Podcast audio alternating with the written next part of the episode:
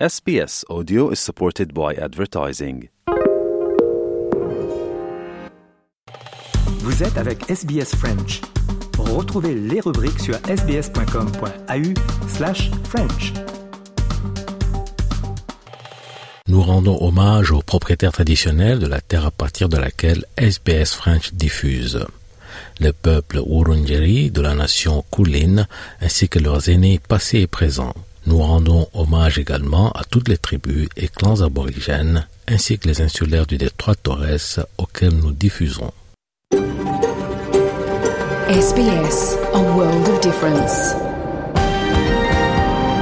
You're with SBS French on mobile, online and on radio. Vous êtes avec SBS French sur votre smartphone, en ligne et à la radio. Mesdames et messieurs, bonjour, il est 13h, vous écoutez le programme en français sur Radio SBS, Christophe Mallet et Marianne Murat pour vous accompagner au cours de cette heure en français, donc sur Radio SBS. Au programme aujourd'hui, nous aurons le journal l'économie, le sport et nous parlerons à Justine Triet pour son film, son chef-d'œuvre Anatomie d'une chute. Euh, Mais on commence tout de suite par le journal.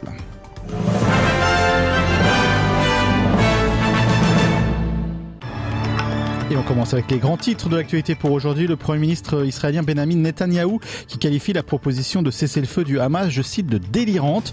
Les changements apportés à la réforme industrielle devraient être adoptés par le Parlement en Australie aujourd'hui.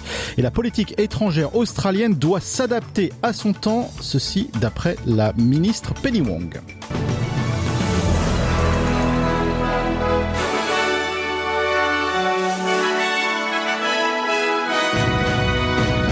On débute ce journal avec la Papouasie-Nouvelle-Guinée et le Premier ministre James Marapé qui s'est adressé il y a quelque temps euh, au Parlement australien dans le premier discours prononcé euh, devant le Parlement pardon par un dirigeant des îles du Pacifique.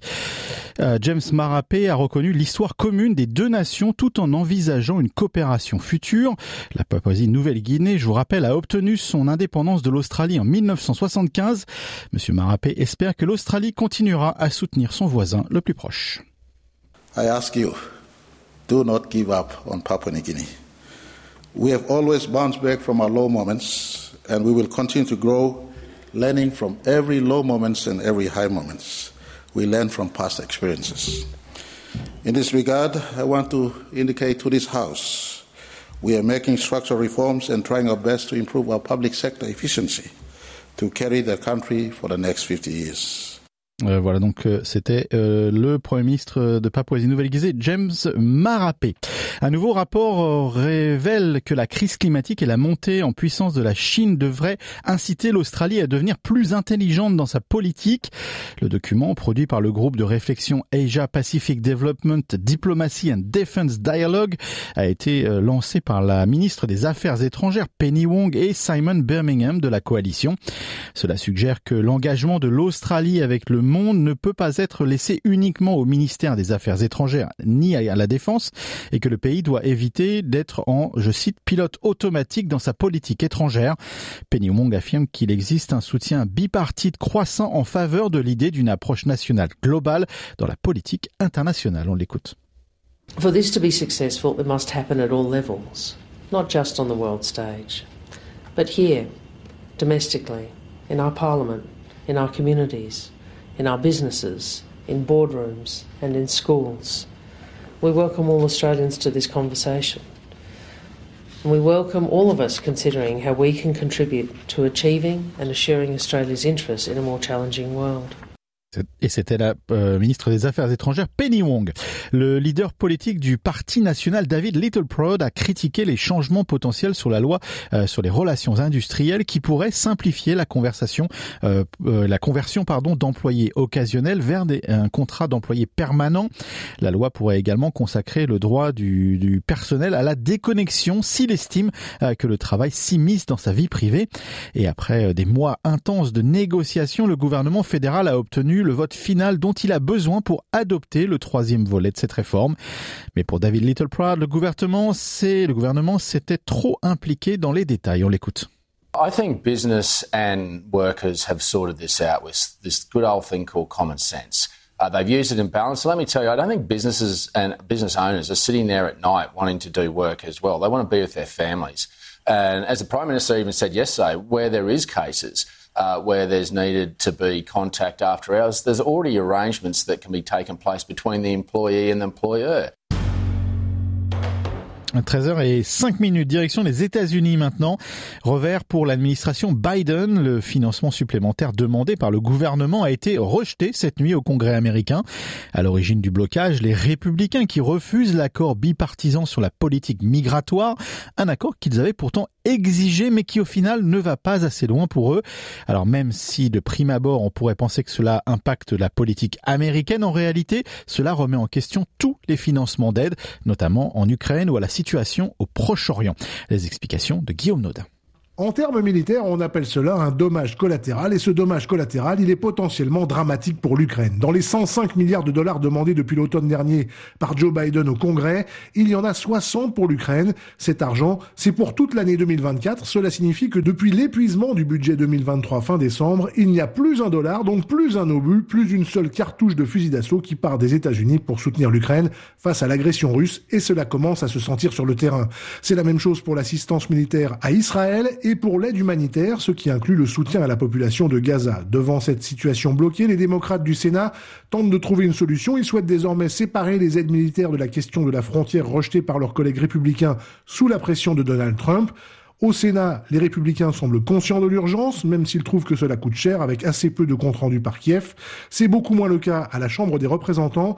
Une tentative d'aide séparée à Israël a été rejetée ce mardi et les ultra-trumpistes refusent jusqu'ici tout financement supplémentaire d'aide à l'Ukraine.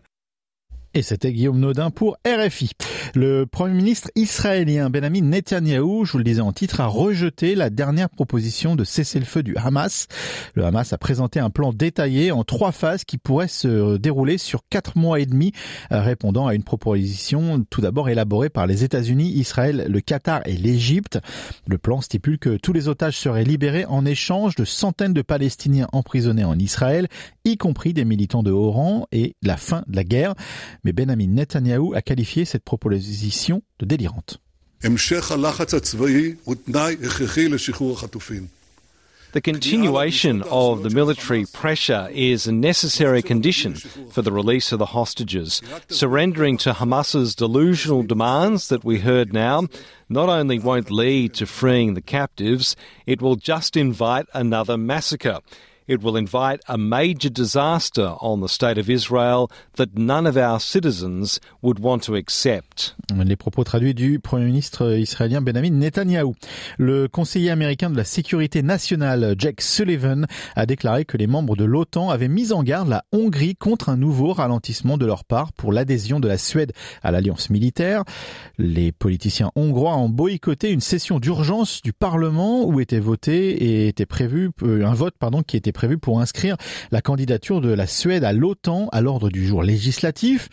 La Hongrie a accusé des hommes politiques suédois d'avoir menti sur l'état de la démocratie hongroise et a demandé au Premier ministre suédois de se rendre en Hongrie. Monsieur Sullivan affirme que la patience des États-Unis s'épuise. We heard security advisor after security advisor say that it's past time for Sweden to get in and to directly address the representative from, from Hungary to say, indeed, they are the last and it's um, you know, a matter of credibility and obligation that they take the necessary steps uh, to complete the parliamentary process so that NATO can, in fact, welcome Sweden as the 32nd member. Et c'était Jack Sullivan, le conseiller américain de la sécurité nationale. Après la France, la Belgique ou encore la Pologne, c'est au tour des autorités espagnoles de faire face à la colère de ces agriculteurs. Des milliers de manifestants ont bloqué les routes hier pour protester contre la politique européenne commune sur l'agriculture. Cette colère s'est retrouvée au Parlement de Strasbourg où les eurodéputés tenaient débat et les divisions sont de plus en plus visibles. Robin Lomareski. Si les agriculteurs européens réclament des mesures urgentes alors que leur secteur subit une crise sans précédent, les législateurs européens semblent incapables de trouver un compromis et de parler d'une seule voix. Les divisions restent profondes, notamment entre les conservateurs du PPE, le Parti populaire européen, et les Verts ainsi que les groupes de gauche. Philippe Lamberts, député européen belge et coprésident du groupe des Verts au Parlement européen. À vous en croire, vous, l'extrême droite, les conservateurs, les chrétiens démocrates, les libéraux, la révolte des agriculteurs n'aurait qu'un coupable, le pacte vert mais quand on ne se contente pas d'haranguer les agriculteurs, qu'on les écoute vraiment, eux désignent un tout autre coupable, Un système économique qui les emprisonne et les écrase. Une analyse balayée d'un revers de main par François-Xavier Bellamy, député européen et chef de file de la République en marche. Chers collègues, vous souvenez-vous du moment où vous votiez pour le texte Restauration de la nature et nous étions critiqués au PPE par vous, par vos collègues, parce que nous alertions sur le fait que ce texte allait faire baisser de 10% la surface agricole utile en Europe. Il est temps de faire le bilan de ce que chacun assume et de regarder en face les responsabilités de nos groupes respectifs. Un débat qui démontre la très forte polarisation des députés européens et qui ne permet pas d'imaginer à terme un consensus des législateurs pour trouver des solutions pour un secteur qui attend pourtant des réponses dans les plus brefs délais. Allez, coup d'œil euh, à la météo à travers l'Australie euh, pour ce jeudi. À Perth, il fera 39 degrés. Faites attention, il fait chaud à Perth. Adelaide, 30 degrés. Melbourne, 25. Hobart, 25 également. Canberra, vous aurez 23 degrés. Sydney, 25. Brisbane, vous aurez 31 degrés. 32 degrés pour Cairns et 31 degrés pour Darwin. Un rappel des grands titres de l'actualité euh, pour ce 8 février. Vous l'avez vu dans ce journal, le Premier ministre israélien Benjamin Netanyahou qui qualifie la proposition de cessez-le-feu du Hamas de délirante. Les changements apportés à la réforme industrielle devraient être adoptés par le Parlement aujourd'hui et la politique étrangère australienne doit s'adapter à son temps. C'est les propos de la ministre des Affaires étrangères Penny Wong. Vous aimez le programme en français? Continuons la conversation sur notre page Facebook. Rejoignez notre page Facebook et partagez vos pensées. facebook.com slash sbsfrench.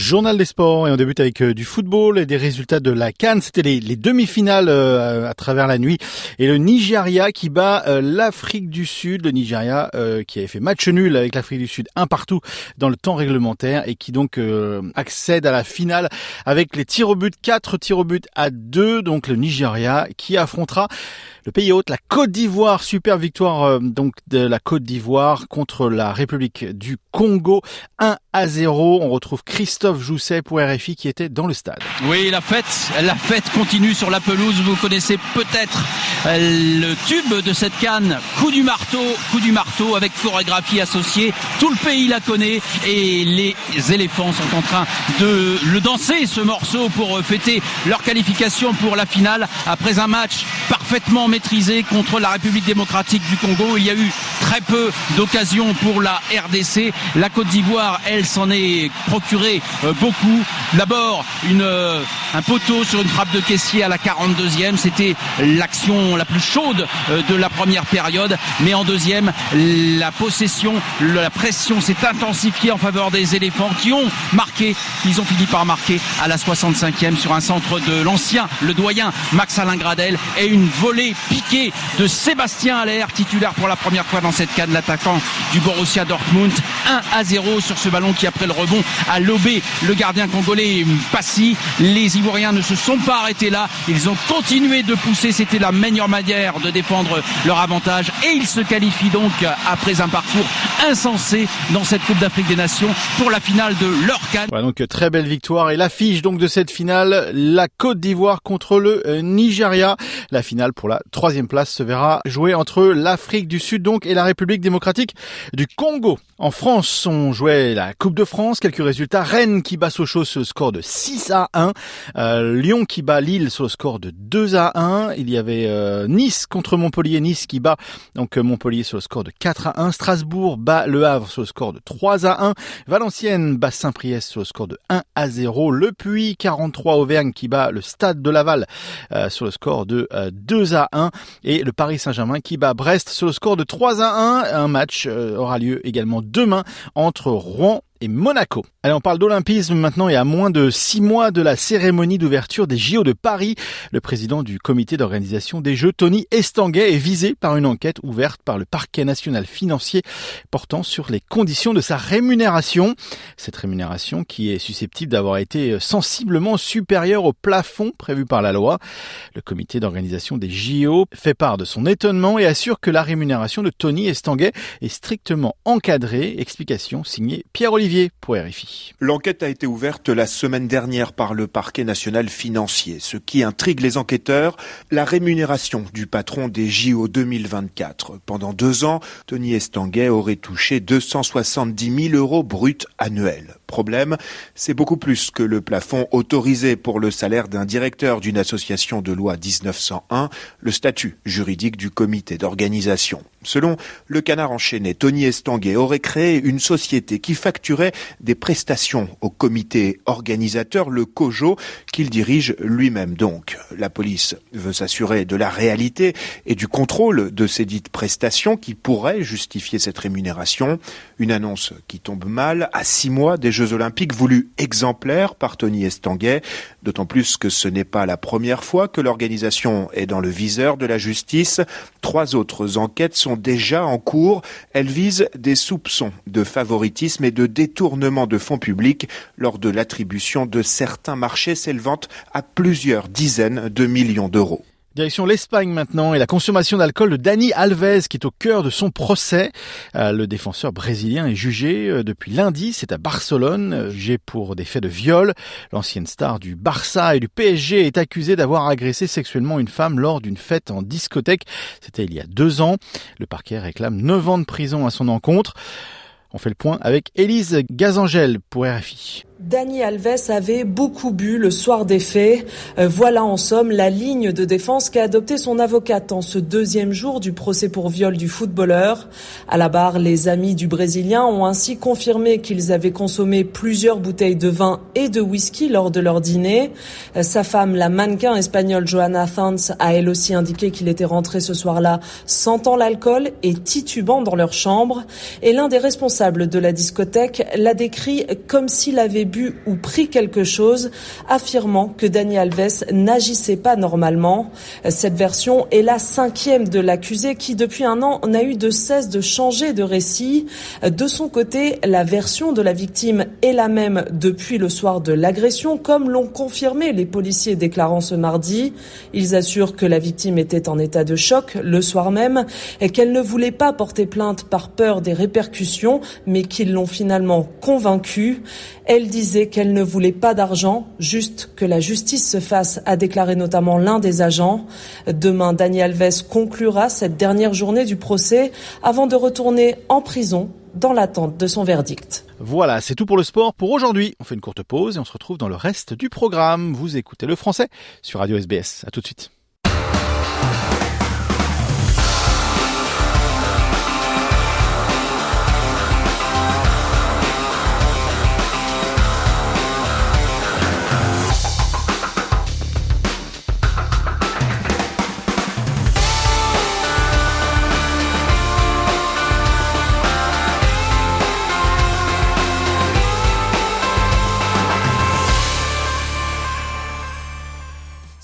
La vie comment elle passe. C'était pas hier, mais c'était il y a pas longtemps.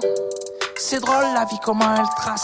Je le vois bien dans la glace, j'ai pris quelques cheveux blancs. Mais je me dis que c'est rien ça, que c'est très que la vie nous trace. C'est juste la peinture du temps. Vous commencez à être habitué à cette chanson qui fait partie de notre sélection musicale du mois de février. C'est drôle la vie. Angélique Kidjo, Christophe Mahé. Messieurs, dames, bonjour. Marianne Murat au micro pour reprendre la suite de cette émission qui a été débutée par euh, Christophe Mallet, bien sûr.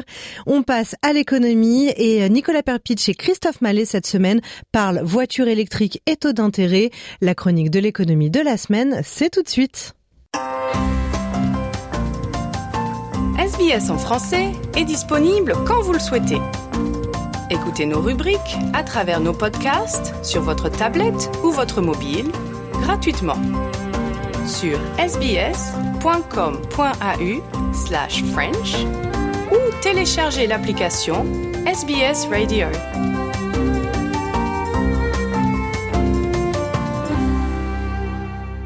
Allez, comme chaque semaine, on va parler euh, de l'actualité économique avec euh, notre euh, correspondant spécial sur l'économie, Nicolas Perpich. Bonjour Nicolas. Bonjour Christophe. Alors on va parler euh, quelque chose qui touche presque tout le monde, en tout cas tous les détenteurs de, de, crédits maison, du répit peut-être pour ceux qui ont des, des, hypothèques, donc des crédits maison, après que la Banque centrale ait décidé de ne pas changer les taux d'intérêt et ça c'est important. Ah ouais, ouais, on pouvait presque entendre le soulagement autour de l'Australie. Oui, c'est clair. Euh, la Banque centrale et son premier meeting de l'année premier meeting avec un, nouveau euh, gouverneur, Michel Bullock aussi. Euh, et là, ils ont décidé que bon, ils allaient euh, laisser le taux d'intérêt à 4,35%. Donc ça, c'est une bonne nouvelle. Ça veut dire que les gens vont pas payer plus d'argent qu'ils payent déjà, parce que il faut dire que le taux d'intérêt est au plus haut niveau que depuis novembre 2011. Donc ça met beaucoup de pression euh, sur les, les, les finances euh, des gens, des domiciles déjà. Mais là, euh, bon, euh, pas de changement. Euh, ils n'ont pas baissé non plus, mais ils ont resté où ils sont à 4,35 et largement parce que on dirait que c'est parce que le taux d'inflation avait baissé un petit peu en décembre jusqu'à 4,1 Donc si le taux d'inflation serait monté, ben là je pense qu'on aurait vu que le taux d'intérêt aurait probablement aussi monter. Euh, mais heureusement, on dirait que c'est en train de, de, de, modérer le taux d'inflation. Donc ça, c'est ça, c'est bien. Mais en même temps, euh, la Banque centrale a noté que euh, l'inflation ne baisse pas assez rapidement. Donc c'est vrai que ça, ça a baissé un petit peu, mais c'est pas encore euh, entre 2 et 3% où euh, il voudrait que ça, que ça se trouve. Euh, donc il y a encore euh, pas mal de routes à faire. Et la Banque centrale a dit que c'est possible qu'ils euh, vont peut-être devoir euh, encore euh, faire monter le, le taux d'intérêt. Rien n'est garanti, ça c'est sûr mais il y a, y, a, y a, des bons signes, on peut mais, dire. Mais ouais, ce qu'il oui. faut, ce qu'il faut comprendre, c'est que ça, ça touche pas forcément que les gens qui ont des crédits maison, parce que bah, l'effet domino fait oui. que tout, tout à chacun euh, paye plus cher euh, bah, ses courses. C'est ce qu'on appelle justement l'inflation. Bah, voilà. Si Et... on est un locataire, euh, déjà, on va payer plus parce que tout d'un coup, le propriétaire de la maison doit payer plus d'argent à la banque, et c'est inévitable qu'ils vont faire payer le, le, le locataire. Et un des grands problèmes qu'on a trouvé, qu'on trouve ici en Australie, c'est les gens euh, qui, ont des prêts, euh, qui, ont, qui avaient des prêts euh, fixes depuis assez longtemps. Et là, le terme de, ce, de ce prêt fixe s'arrête. Et donc tout d'un coup ils doivent payer beaucoup beaucoup plus. Parce que tout d'un coup ils doivent payer le taux d'intérêt beaucoup plus élevé euh, qu'il y a euh, quand ils avaient pris le, le, prêt il y a quelques années et ça veut dire que tout d'un coup euh, un locataire par exemple pourrait te de demander de payer 200 dollars de plus mmh. la semaine. Ouais, pour certains, énorme. La, pour énorme. certains, la marche est très haute. Hein. Exactement. Donc ça, ça, ça, devient vraiment très pénible. Il y a beaucoup de gens quand on leur dit bon maintenant votre euh, la location ça va ça va vous coûter 100 ou 200 dollars de plus la semaine et, et bah, ils peuvent pas payer tout simplement.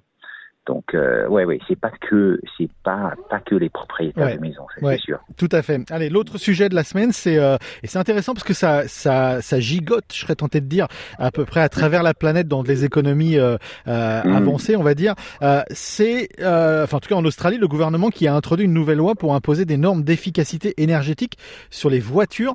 Les ça c'est un vrai enjeu. On peut en parler un petit peu en aparté parce qu'il y a des choses qui ont été faites en France également, mais on voilà. sent on sent que le, les véhicules et notamment les voitures ça reste la clé avec euh, cette efficacité énergétique, donc l'utilisation des, voitures électriques. Et voilà. Alors, euh, on peut dire finalement, parce que euh, c'est vrai que déjà dans beaucoup de pays, euh, en Europe, aux États-Unis, euh, en Chine, en Nouvelle-Zélande, il y a déjà des lois comme ça. Il y a déjà euh, des, des, des, des, règles pour que les, les voitures polluent moins. Mais ici en Australie, il n'y avait pas ça. Alors en fait, on peut dire que c'est ici, en Australie, que beaucoup des voitures plus polluantes euh, ont été envoyées parce qu'ils ne pouvaient plus les vendre ailleurs. Donc c'était un peu un dumping ground ici en Australie. Et le gouvernement euh, veut changer tout ça. Donc euh, l'intention c'est d'intervenir dans le marché pour assurer les ventes de ces véhicules plus éco-énergétiques, on peut dire, donc moins moins polluantes. Donc il y aura des, des limites euh, pour la quantité d'émissions créées pour chaque kilomètre de, de conduite. Euh, pour les nouvelles voitures seulement. Donc ça c'est à partir de, de l'année prochaine, à partir du 1er janvier 2025, et ça c'est le gouvernement d'Anthony Albanese donc qui, bon, qui compte présenter ces nouvelles lois. Et là c'est pas c'est pas vraiment très politique, il n'y a pas n'y a pas d'opposition de, de, des liberals, vraiment. Euh, pour le moment, tout le monde semble être d'accord. Euh, mais, mais si je peux faire, si je peux être l'avocat du diable là-dessus, Nicolas, c'est que ils sont un petit peu obligés parce que en Europe, euh, enfin, dans, dans bah des, gros pays, des, des, des, régions où les véhicules sont construits, parce qu'on construit plus de voitures en Australie, hein, euh, là où les voitures sont construites, en 2035 par exemple, on ne construira plus une voiture à moteur thermique en Europe. Euh, donc, donc, forcément, les, il faut s'adapter. Voilà. Oui, donc il y a, y a, plusieurs, euh, il y a plusieurs raisons. Il y a ça, qu'il y aura de moins en moins de voitures euh, euh, comme, on, comme, comme existe déjà en Australie. Euh, ils vont être forcés par ce qui se passe en Europe et ce qui se passe aux États-Unis. Euh, et en même temps, c'est vrai que le gouvernement euh, aimerait bien euh, que aimerait, bien faire ça parce que ça va aider vis-à-vis le changement climatique, mais ça va aussi économiser de l'argent aux gens. S'ils ont des, des, des voitures plus efficaces qui utilisent moins d'essence euh, pour chaque kilomètre, euh, c'est estimé que les gens vont euh, économiser à peu près 1000 dollars chaque année. Donc ça, c'est pas rien. En particulier quand on parle de, cette crise avec le, coût de la vie qui devient plus cher, avec le taux d'intérêt assez haut. Chaque dollar, ça compte. donc, ouais, il y a, plein de raisons pour faire ça. Et ce qui est vraiment étonnant, c'est que ça s'était pas fait avant. Ouais, tout à fait. Et c'est aussi également s'assurer que euh, l'Australie ne devienne pas la poubelle des grands constructeurs automobiles euh, où ils iraient jeter leur dernière voiture thermique dans un dans un endroit comme l'Australie. Et, voilà, et c'est ce qui se passait déjà. Donc on était le dumping ground et ça se passait depuis plusieurs années parce que on était un des, un des, un des endroits où on pouvait toujours faire ça. Tous les autres euh, grands pays développés, ils avaient déjà dit non. Euh, donc on est en retard, on est en retard et là on essaie de se rattraper. Et eh ben voilà, merci Nicolas pour ce point économique cette semaine. Merci beaucoup. Choisissez sbs.com.au slash French comme page d'accueil de votre navigateur Internet. Retrouvez les dernières informations et actualités, participez à nos sondages et contactez-nous. sbs.com.au slash French.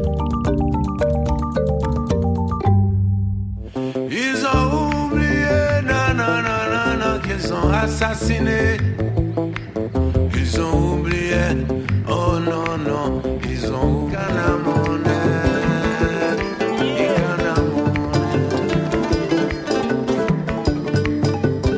Tikenja Fakoli sur les ondes de radio SBS avec cette chanson euh, Les Martyrs. Allez, on passe à la sélection de reportages de Radio France Internationale. Les programmes de SBS sont disponibles en podcast et vous pouvez les écouter quand vous voulez. Pour s'inscrire ou télécharger, www.sbs.com.au/french. Séquence euh, reportage maintenant dans notre émission. Israël, Hamas, quatre mois de guerre dont nul ne sort indemne.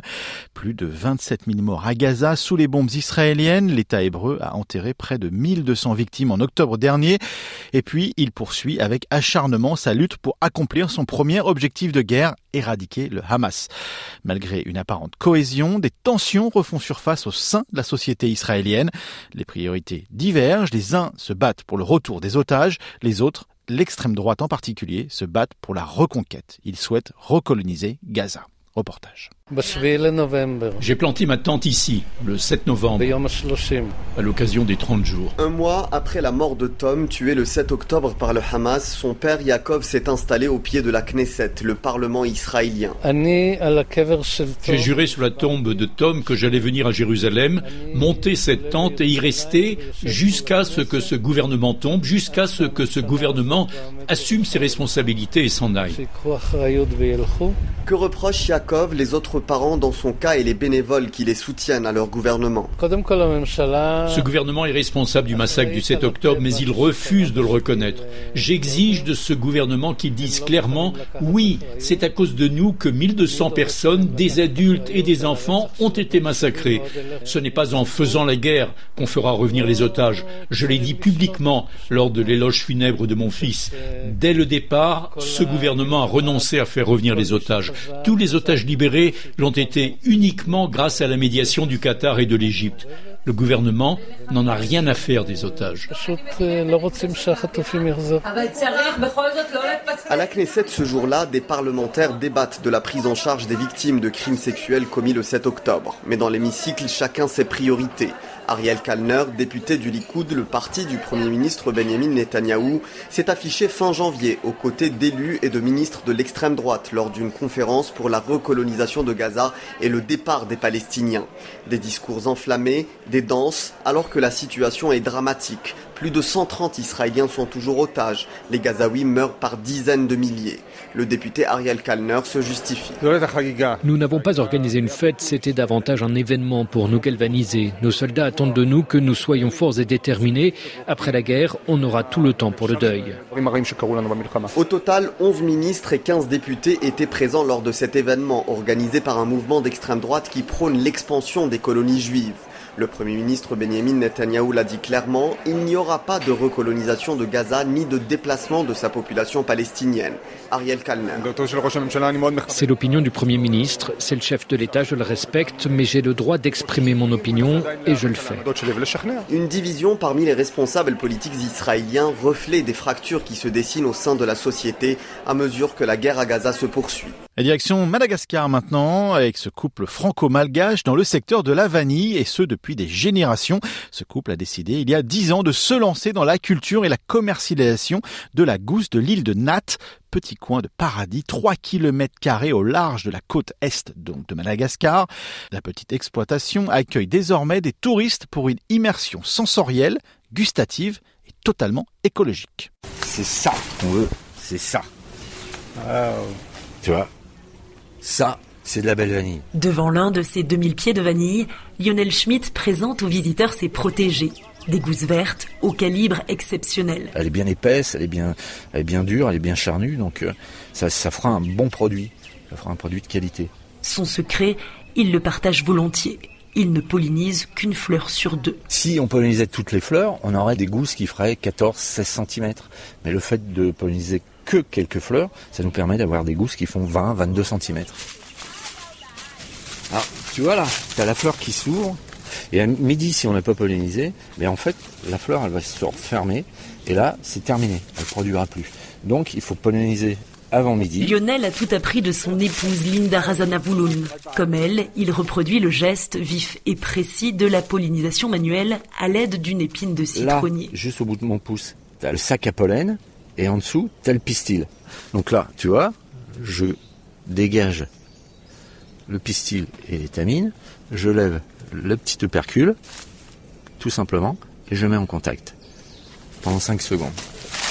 Ici, nulle trace de produits chimiques, les petits tracas se règlent grâce à des solutions naturelles. On avait un problème avec les escargots qui nous mangeaient les feuilles de, de vanille, et ce qu'on a trouvé, c'est qu'en fait, il fallait juste faire un habitat pour les hérissons. Il suffit de mettre des branches, des feuilles, et donc, ils sont venus, et depuis, c'est eux qui nous mangent les escargots. Au village, la visite de la petite exploitation a rehaussé l'offre culturelle touristique de l'île et fait la joie des habitants. Salut année Bah bonne année à toi aussi, merci beaucoup à la boutique, Linda emballe avec soin les gousses qui ont séché dans des bouteilles en verre. Moi, je suis quatrième génération qui cultive, qui prépare, qui vend.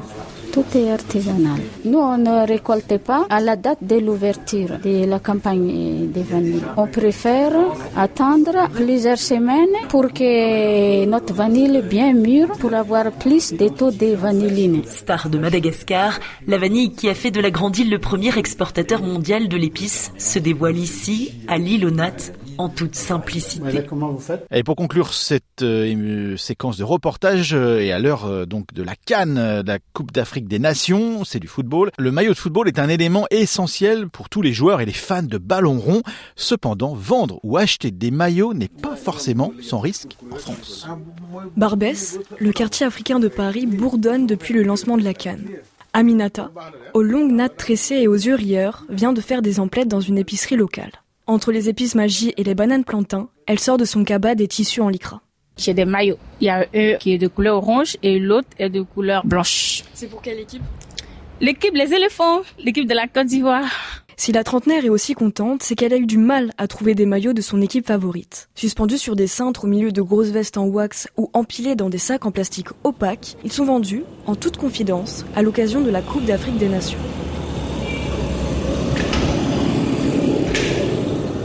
La boutique de Mamoudou fait l'angle d'une rue et pleine à craquer. Guinéen d'origine, le géant au mot bienveillant a réussi son coup. Pour le match du Sili national face au léopard de la RDC, son stock de 50 maillots est parti en un éclair. Mais pour lui, c'est plus qu'une question de bénéfice. Je sais que la Cannes, ça crée de l'engouement, la cohésion, l'union sociale. Il y a des Sénégalais aussi qui viennent acheter des drapeaux, des Ivoiriens. En vendant les maillots, ça me procure d'intérêt. En plus de cela, je crée euh, de l'unité entre nous les Africains. Les fait de venir discuter un peu, ça me fait du bien. Ça me prouve que euh, vraiment on est unis entre nous. Pourtant, pas facile de vendre des maillots de football en France. Entre les coûts de production, les coûts logistiques et les taxes, c'est surtout le transport qui fait gonfler le prix des maillots chez les revendeurs. Il faut d'ailleurs compter 90 euros pour un maillot d'une équipe qui a su s'imposer sur la pelouse. Mais Mamadou le sait, à ce prix-là, très peu pourront se les offrir. Il a donc trouvé une solution moins coûteuse. Moi, je prends mes maillots euh, en provenance de la Guinée parce qu'on a pas mal de magasins qui les vendent en gros, en détail. Donc, euh, je me procure euh, à travers mes petits frères qui sont là-bas, qui me ramènent des maillots. Achetés une quinzaine d'euros sur les marchés de Conakry ou Dakar et revendus pour deux fois leur prix en France, ces maillots non officiels parcourent des kilomètres en soute ou par cargo. Une situation bien connue par Ahmed, qui dissimule ses maillots en arrière-boutique sous une pile d'encens et de muscles solides. Les maillots, c'est fabriqué en Turquie, mais ça transite au Sénégal. Pour pouvoir les transporter, c'est risqué déjà, mais malheureusement, on est obligé de le faire puisque les supporters, ils ont besoin de la couleur de leur pays. Comme Mamoudou, Amen ne respecte pas la loi française, pourtant les risques sont bien là. En France, la détention de contrefaçon comme la vente constitue un délit. Les vendeurs et détenteurs de marchandises peuvent encourir des sanctions pénales de 300 000 euros d'amende et à près de 3 ans d'emprisonnement. Vous écoutez le français sur Radio SPS. Choisissez sbs.com.au slash French comme page d'accueil de votre navigateur Internet. Retrouvez les dernières informations et actualités, participez à nos sondages et contactez-nous. sbs.com.au slash French. Je veux partir en cavale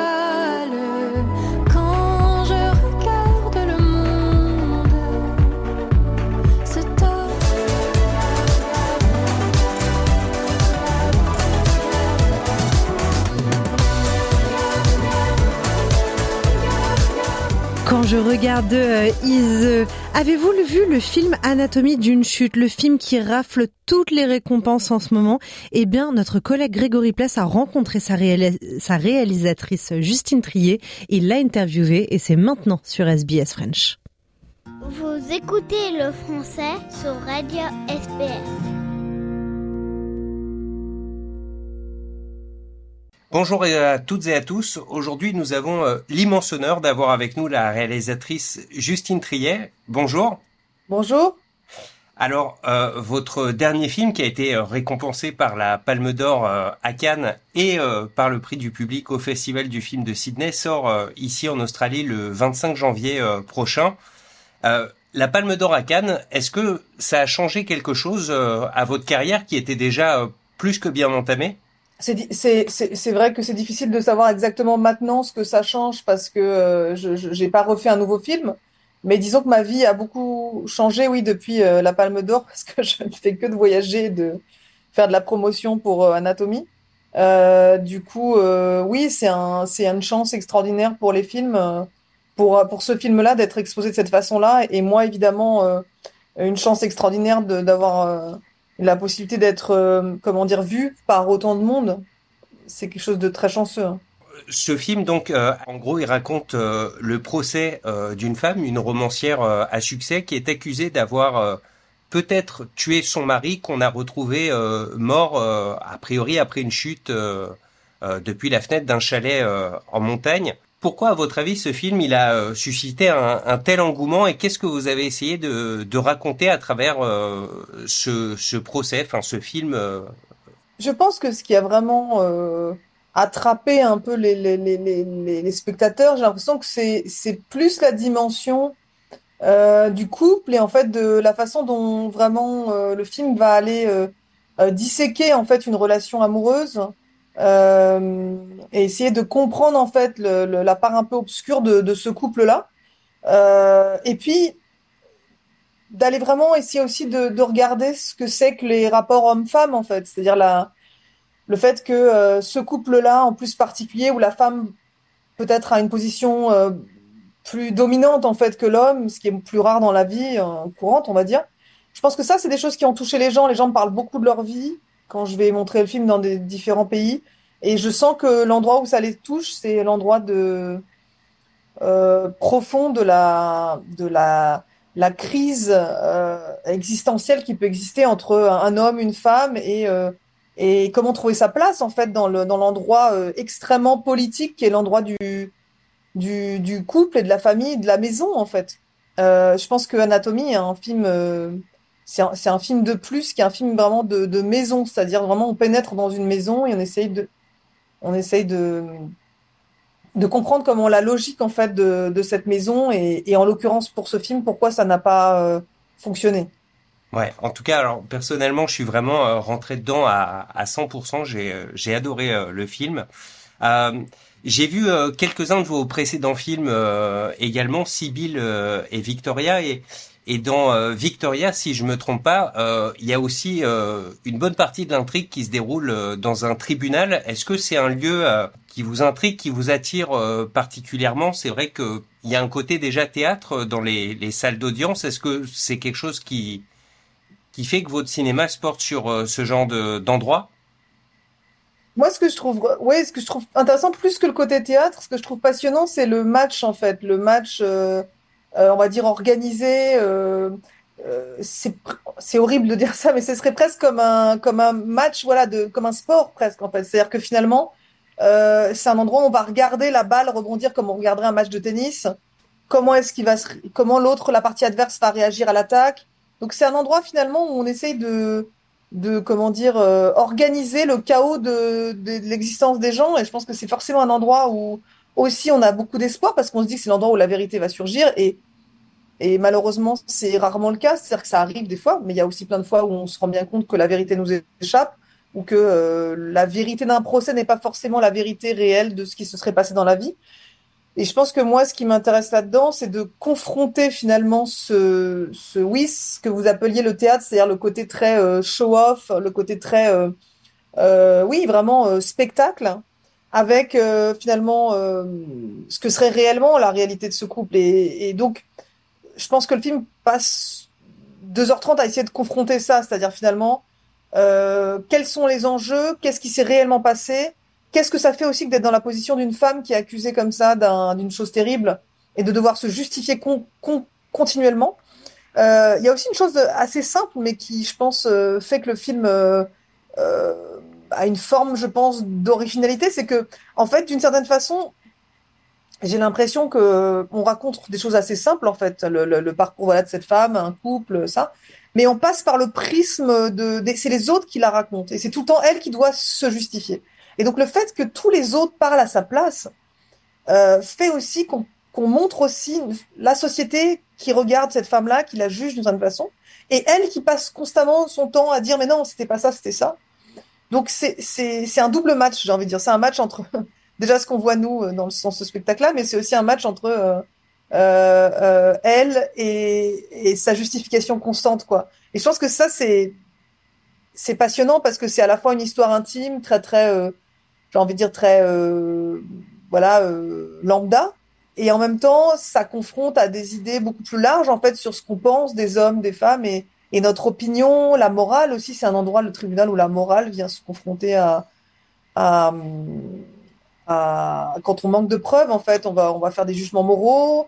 En plus, cette femme qui est qui est plutôt libre, qui a l'air d'être plutôt indépendante, qui n'a pas l'air d'être une parfaite victime, du coup, est encore d'une certaine façon plus attaquée et plus plus lourdement euh, pénalisée. Vous l'avez dit, hein, depuis euh, ces derniers mois, en gros, vous, vous faites le tour des festivals et, euh, et la promotion du, du film. Mais est-ce que vous avez déjà en tête euh, une idée pour le, pour le prochain? Non, malheureusement, j'ai le temps d'absolument de rien. Je, je, je ne fais que de la promotion. Mais par contre, euh, j'ai quelques idées embryonnaires, mais je peux pas du tout en parler ici. hein. Bon, ben merci beaucoup Justine Triet et ben, bon courage pour le, le reste de la promotion. Merci encore. Au revoir. Au revoir. Les programmes de SBS sont disponibles en podcast et vous pouvez les écouter quand vous voulez. Pour s'inscrire ou télécharger, www.sbs.com.au/french. Tu m'as dit que t'avais entendu tes parents, maman, t'es sorti de la maison, c'est ça? En fait, j'entendais pas vraiment les mots, j'avais que des bouts de voix, mais ça Ah faisait. oui, mais non, enfin, si t'avais pas les mots, du coup, tu peux pas savoir si c'était une dispute ou pas. Enfin, je sais, je sais ce que j'ai entendu. So, as you know, the autopsy report is uh, inconclusive about the cause of death. Stop. I did not kill him. That's not the point. Il parle de tromperie. I was honest about it. Mais vous l'avez pas été l'année de sa mort avec cette fille avec qui vous l'avez trompé. Pourquoi? Il y a quand même quelque chose d'un peu étrange dans cette situation. Vous admettez qu'il était jaloux? Non, I don't know. No. Ah, Allez, écoutez-vous, on a l'impression que vous l'avez trompé continuellement. Quand il commence à se reprocher des trucs, moi je préfère m'en aller. Tu peux pas me dire qui était le plus énervé des deux? Est-ce que vous pouvez nous dire à quoi il fait référence quand il parle du pillage de son œuvre That's not true. Vous aviez déjà frappé votre mari Non. Non, jamais. C'est bien ce qui s'est passé.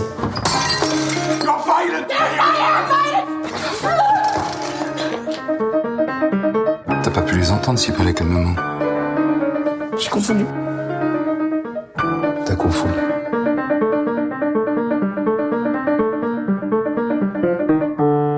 I'm innocent, you know that, right?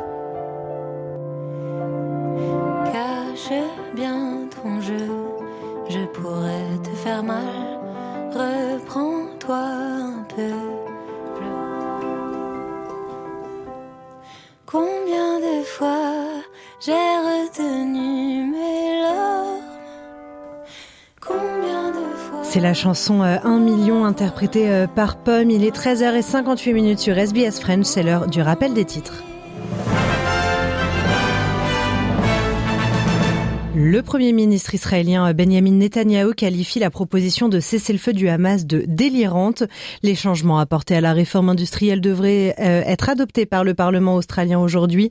Et enfin, la politique étrangère australienne doit s'adapter à son temps. Cette citation est signée euh, Penny Wong, ministre des Affaires étrangères.